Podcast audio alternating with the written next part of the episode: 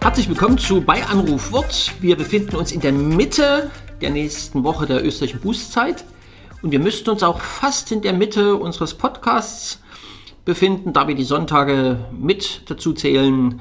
Wir sind in der 22. Folge. Du hast mir vor uns ausgerechnet, wie die Berechnung ist. 40 Tage österreichische Bußzeit plus 5 Fastensonntage plus Palmsonntag. Wir sind bei 46. Wir haben fast die Mitte erreicht.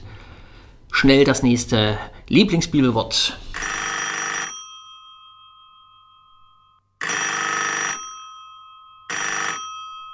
Und da ist Rita wieder.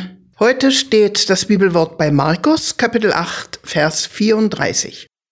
Will mir jemand nachfolgen, der verleugne sich selbst und nehme sein Kreuz auf sich und folge mir nach.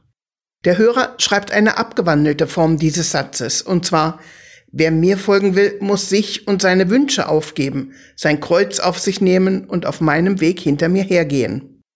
Und er ergänzt, wir sollten uns in gesunder Weise von den Dingen der Welt fernhalten. Die Zeit läuft. Meine erste Reaktion ist, ach nee, wir sollten uns von den Dingen der Welt fernhalten.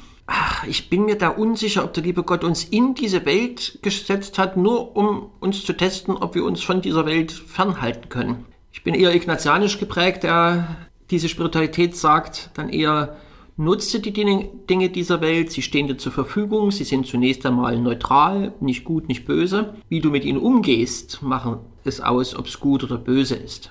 Ich finde auch Verleugnen nicht ganz so alles hinter mir zu lassen, geschweige denn meine Wünsche etc., die gehören zu mir, die sind auch Triebfedern, die in mir Energie auslösen. Verleugnen in diesem Fall heißt, wenn ich Jesus nachfolge, hat er das Sagen und ich bin bereit, mich dem zu widmen, das anzunehmen. Und das meint auch das Kreuz, das ist nicht die Betonung, dass wir unbedingt das Leidvolle mitschleppen wollen, aber es ist natürlich eine Illusion, wenn wir denken, Nachfolge Jesu heißt, alles Schwere ist vorbei, es passiert mir nichts Schlimmes mehr. Der Weg Jesu ans Kreuz und über das Kreuz zeigt mir ja, dass Gott uns seinen Weg führt, aber eben mit der Wirklichkeit des Kreuzes und nicht pfeifend auf rosaroten äh, Wegen an allem Schwierigen vorbei. Also soweit, das Kreuz gehört dazu und nee, ich fühle mich wohl in der Welt. Ich würde das nicht alles hinter mir lassen wollen. Aber vielleicht liege ich ja falsch, so wie Schwester Elisabeth guckt. Ja, ich befürchte eher, wir sind uns dazu einig. Nur eine Ergänzung zu dem Punkt, Nachfolge heißt nicht ähm, am Kreuz vorbeigehen. Ich glaube aber, Nachfolge heißt auch nicht, dass alles ganz schwer und, und schlimm und schwierig sein muss. Und Hauptsache, ähm, es, es krachelt auch ein bisschen, dann, dann erst ist es Nachfolge. Das glaube ich auch nicht. Es gibt auch irgendwie ähm, Leute, die die Spatzen pfeifen lassen haben und ganz, ganz sicher, glaube ich, Jesus nachgefolgt sind. Ja, bei mir hat es auch ge, ge, ein bisschen äh, ge, gezuckt, vor allem bei dem, bei dem Satz, äh, die eigenen Wünsche zurück, zurücklassen. Vielleicht war auch die Formulierung zurückstellen, das finde ich noch näher dran. Die, die eigenen Wünsche, das, was sich in mir bewegt, das, wo ich auch drauf anspringe, wenn ich in der Welt was wahrnehme und merke, boah, da, ähm, da, da, da, da ist ein Wunsch, da ist eine Sehnsucht für mich, ähm, mich damit mehr zu beschäftigen oder da meine Energie rein zu investieren.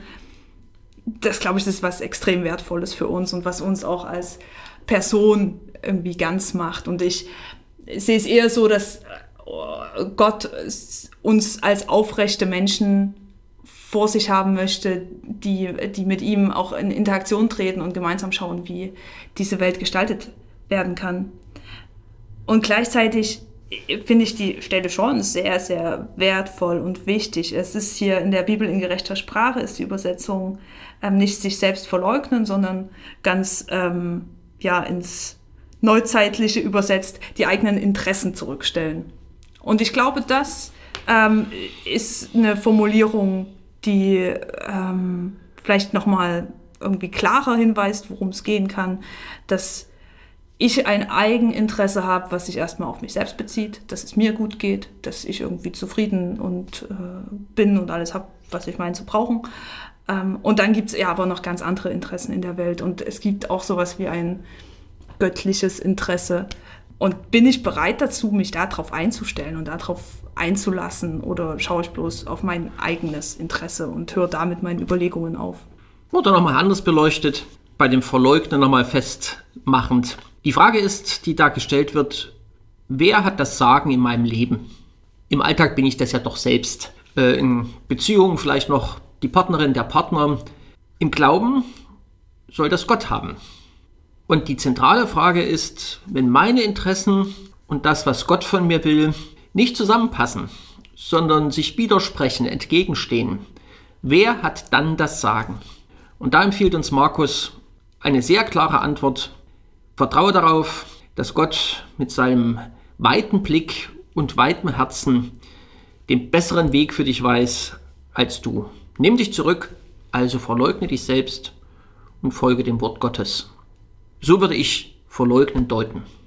Haben wir eine Hausaufgabe oder sind wir gnädig und geben heute mal Hausaufgaben frei? Wir verleugnen uns selbst keine Hausaufgaben heute. Morgen doppelt. Bis dahin.